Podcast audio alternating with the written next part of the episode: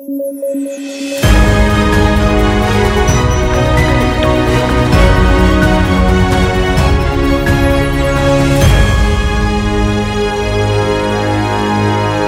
¿qué tal? Soy Alexandra Ames y esto es Debate a través de sudaca.pe, como siempre comentando las noticias más importantes del día junto a Paolo Benza y David Rivera. El día de hoy tenemos una noticia bastante controversial que ha estado generando mucha conversación en redes sociales y es la publicación del decreto supremo que aprueba que los laboratorios puedan adquirir las vacunas por su propia cuenta eh, y que las puedan comercializar, ¿no? Es decir, los laboratorios privados y no solamente el Estado como se venía eh, negociando en estos últimos meses, ¿no? Entonces, bueno, esto genera, como les digo, bastante controversia. Yo creo que tiene sus pros y sus contras. Desde el punto de vista positivo, me parece una medida eh, interesante porque ayuda eh, desde el sector privado a gestionar la adquisición de vacunas, que es un tema tan crucial en un estado pues que tenemos eh, en donde no tenemos adecuadas capacidades técnicas para actuar con rapidez. Pero desde el punto de vista negativo, pues me parece eh, definitivamente complicado porque estamos hablando de un tema crucial para la salud pública en donde eh, todos los ciudadanos deben tener derecho al acceso y adquirir estas vacunas a través de la comercialización, pues lo único que va a lograr, me parece, es que las personas que tengan más dinero sean las primeras en adquirir las vacunas, abriendo pues una brecha de desigualdad pues entre los que no tienen y los que sí. No sé cómo lo ven ustedes, Paolo, coméntanos tu opinión. Sí, mira, eh, es delicadísimo el tema porque eh, de principio y per se no es malo que los privados comercialicen la vacuna porque el Estado de por sí todos sabemos que es ineficiente y probablemente tenga problemas, esto ya será divino, ¿no? Pero probablemente tenga problemas para hacerlo rápido. Y si un privado puede conseguir un lote de vacunas y, y logísticamente distribuirlas rápidamente y hacer que más gente se vacune, bienvenido sea. El tema es que eh, hay muchas posibilidades de que eso se convierta en un trato discriminatorio hacia las personas que no pueden pagar la vacuna, número uno. Y número dos, también hay muchas posibilidades de que haya cochinada. Yo he investigado mucho y muy a fondo el tema de los laboratorios y cómo operan respecto a las farmacias de las clínicas y ellos se prestan para que eh, inflar los precios de las medicinas y que las clínicas consecuentemente los puedan inflar. Entonces se prestan para la cochinada en ese negocio en específico, porque el privado tiene esos incentivos finalmente, no es una cuestión ética o moral necesariamente cuando hablas de, las empresas como entes abstractos, eso es lo que quieren, generar la mayor rentabilidad posible. Entonces tiene que ser muy controlado y nuevamente tenemos que evaluar, no evaluar, ¿no? O sea, si es que los privados van a vacunar, que lo hagan y qué bien que se sumen a la iniciativa como debió hacerse con las pruebas moleculares en su momento, ¿no? Pero tenemos que hacer, poner todos los controles posibles para que eso no se convierta en, un, eh, en, una práctica cochina. Y número dos, lo que tenemos que hacer es saber que esto es una excepción y que eh, no tiene que ser así la norma, ¿no? Que, que el Estado debería poder garantizar la salud universal y en este caso la vacuna para todos, y no, si no lo puede hacer, no es que, ah, qué bien, que lo haga el privado, que lo hace mejor, sino es que qué mal que no lo puede hacer, lo tiene que hacer el privado y completar. Ese, ese, ejemplo que pones respecto al tema de las pruebas es, es uno bueno para, para, creo que para concluir de eh, por qué, a pesar de que deberíamos aspirar a que, a que bienes como la vacuna, que son bienes públicos, no deberían ser eh, comercializados por privados, la realidad nos muestra que en realidad no te queda otra en el corto plazo al menos. Con las pruebas no estuvo permitido al comienzo y lo que en verdad pasó fue que había un mercado negro de comercialización de vacunas, de pruebas. Los, grupos privados eh, grandes pudieron adquirir esas pruebas para sus trabajadores eh, y, y, lo usaron, mientras que la mayor parte de las personas no podíamos. Eh, luego, cuando ya se permitió y se, además se amplió el uso de pruebas, también pasó una, segunda cosa interesante, y es que los precios de las pruebas moleculares comenzaron a bajar de precio. Entonces, eh, creo que es bueno que desde el inicio la vacuna se pueda comercializar por privados eh, para evitar estos mercados negros y que los precios sean exorbitantes, pero que sepamos que si bien en el corto plazo no nos queda otra, porque además eso permitirá que el gobierno y el Estado focalicen su atención en las personas eh, que, digamos, de menores recursos, que no van a poder acceder, acceder, a una vacuna privada, también debe quedarnos claro que en el largo plazo deberíamos aspirar a que el Estado esté en capacidad de eh, proveer ese tipo de servicios eh, sin necesidad de que se lucre con ellos, porque, de acuerdo. porque, porque lo, que va, lo que va a pasar, y hay, que tenerlo muy claro, es que alguien de 35 años que tiene plata se va a poder vacunar en, en marzo. Y alguien de 35 años que no tiene plata se vacunará en diciembre. Eso desde ya es un problema. Pero además, ese, 35, de, ese 35 años que tiene plata, seguramente puede trabajar por Zoom. El que el de 35 años sin plata, seguramente no puede trabajar por Zoom. Eh, entonces, y, podemos ir con los ejemplos, calidad de vida, condiciones de vida, y todo nos va a indicar de que no tiene ningún sentido para una sociedad que se priorice en términos, digo, priorice en términos de realidad eh, socioeconómica, que el de 35 años sí puede acceder, eh, de plata sí puede acceder y el otro no. Entonces, en el largo plazo teníamos que aspirar a que el Estado esté en capacidad de proveer estos servicios, pero ahora la verdad de las cosas es que no puede, ¿no? Sí, bueno, eh, definitivamente. A mí, a mí me genera muchos sentimientos encontrados porque por un lado creo que puede ser una muy buena medida para que el sector privado pueda aliarse en eh, la lucha contra la pandemia y en el proceso de vacunación de manera un poco más masiva. No dice específicamente la norma, pero sí sería bien interesante que dentro de las fases de reactivación o de control de la reactivación económica, se le puede pedir como requisito a las empresas la vacunación de sus trabajadores, ¿no? Así como se le pide em, la compra de las pruebas, ¿no? Que todos los trabajadores se hagan las pruebas, a la larga le va a salir más barato a la empresa comprar la vacuna para los trabajadores que tener que presentar las pruebas eh, mes a mes o cada cierto tiempo, no recuerdo cada cuánto tiempo le piden las, empresas según el, rubro, ¿no?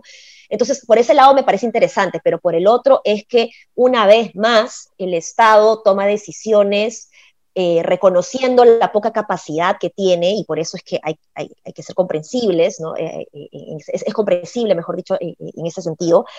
Pero por otro lado, pues se supone que el Estado está para resolver las imperfecciones del mercado. Acá es al revés, ¿no? Acá el mercado está para eh, resolver las imperfecciones del Estado, ¿no? Cuando el Estado no puede llegar entre el sector privado. Entonces, es el mundo al revés literalmente y esto no ayuda para nada, es más, va en contra del proceso necesario que necesitamos para fortalecer nuestra institucionalidad pública, que me parece pues fundamental y que es un tema que se sigue dejando eh, de lado. Pero en fin, eh, yo creo que tenemos para eh, seguir comentándolo, ¿no? No sé si tienes más comentarios, Paolo, David. Sí, yo una cosita chiquita, que es que a ver si ya dejamos de ver a Sagasti con esa muletilla tonta de que la derecha se le tiró encima diciendo que le habían firmado un autógrafo al MRTA y que era rojo y qué tal. No, sí, Sagasti es, es, uno de los últimos presidentes más pro empresa que yo, que yo, recuerdo, y está bien, eso no es nada criticable. Y apenas entró, le firmó unos decretos a una minera para que adquiera derechos mineros en Tambo Grande, donde no quieren minería.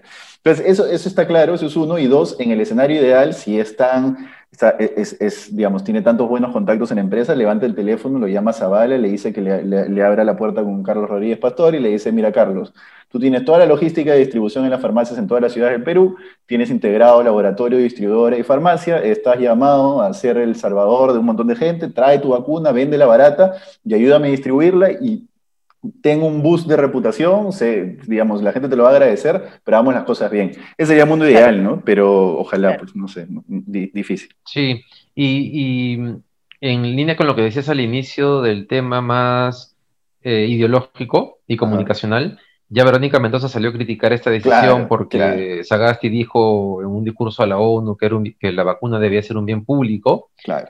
Y creo que eso distingue a la izquierda de, digamos, del centro que a veces puede tener posiciones que parecen de izquierda, pero puede ser de derecha en otro momento. Y es que en la izquierda hay una especie de, idealismo, ¿no? Claro. Principios y del otro más práctico, digamos. Exactamente. Entonces, hoy, sí, ya, seguramente yo me considero más de centro, aunque, aunque la gente me cree rosadito, caviar, no sé. Pero, pero yo creo que lo de Sagasti es lo correcto, o sea, que es lo práctico. Y eso no implica, eso no implica renunciar al ideal de que avancemos hacia una sociedad más igualitaria, ¿no?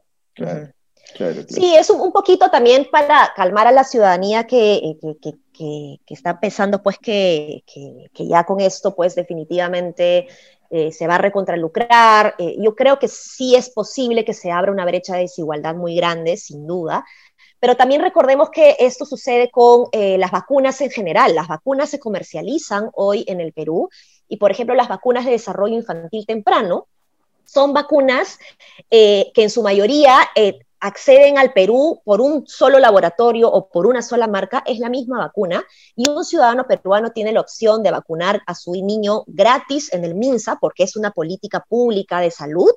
Eh, o hacerlo en la clínica privada en donde cuesta pues 300, 400 soles, ¿no? Eh, o, en algunos casos el seguro hasta lo cubre, no estoy muy segura del tema del seguro, me parece que sí cuesta aparte, no, no lo recuerdo bien, pero en todo caso, eh, eh, esto no significa pues el hecho de que se comercialicen estas vacunas de desarrollo infantil temprano en, las clínicas privadas, no significa que estas vacunas no sean gratuitas en, a nivel nacional, ¿no? Porque es una prioridad, de hecho, eh, promover esto a nivel nacional. Sin embargo, pues todavía sabemos de varias brechas pues, de acceso en términos logísticos, de reparto, y etcétera, ¿no? Por eso creo que es importante también ver cómo ah, eh, esto más bien se convierte en un aliado y no en un, em, enemigo, eh, o sea, en un aliado, mejor dicho, de la salud pública y no en un aliado de seguir abriendo brechas de desigualdad, ¿no? Así es. Sí, pues, pero bueno, tenemos más temas, nos hemos eh, disparado bastante sobre este tema que me parecía, nos parecía importante comentar.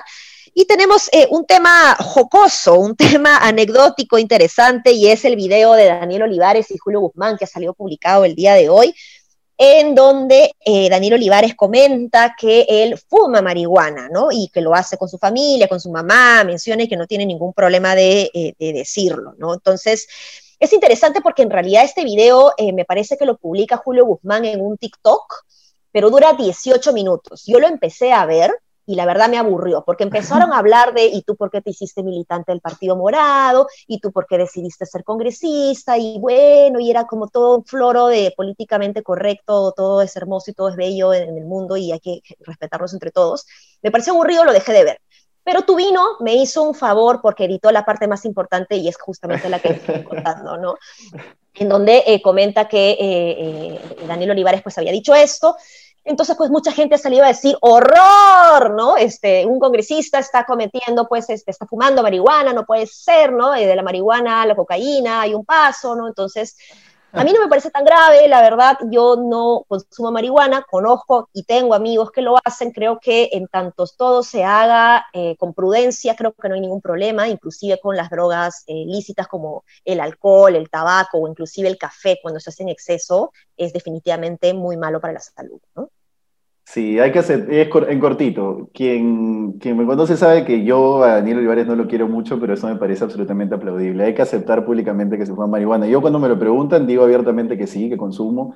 Y está bien, me parece absolutamente aplaudible en este caso. No lo quiero mucho a Daniel Olivares, pero en este caso totalmente de acuerdo. Ahora nos vas a contar en otro, en otro podcast porque no lo quieres tanto, ya me dio curiosidad.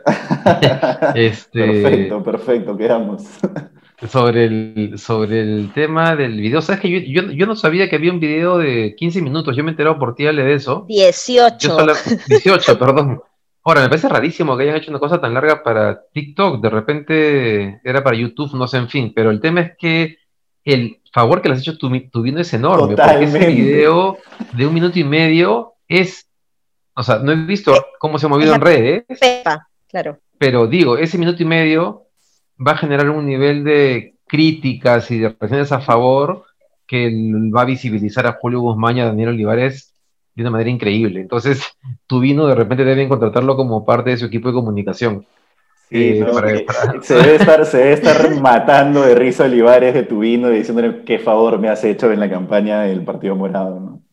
Claro. Y, y, sobre el tema del consumo de marihuana, pues este, no, yo en realidad no tengo yo no soy un, consumidor de marihuana, he probado alguna vez, algunas veces, conozco gente que lo hace, eh, pero claro, lo que dice tu vino, esto que de la marihuana a la cocaína y la cocaína a las demás drogas hay un paso y que qué mal que un político lo promueva, eh, no es cierto. Hay gente que solo fuma marihuana muy, muy esporádicamente y tiene una vida muy lúcida, sin ningún tipo de efectos este, en su cabeza.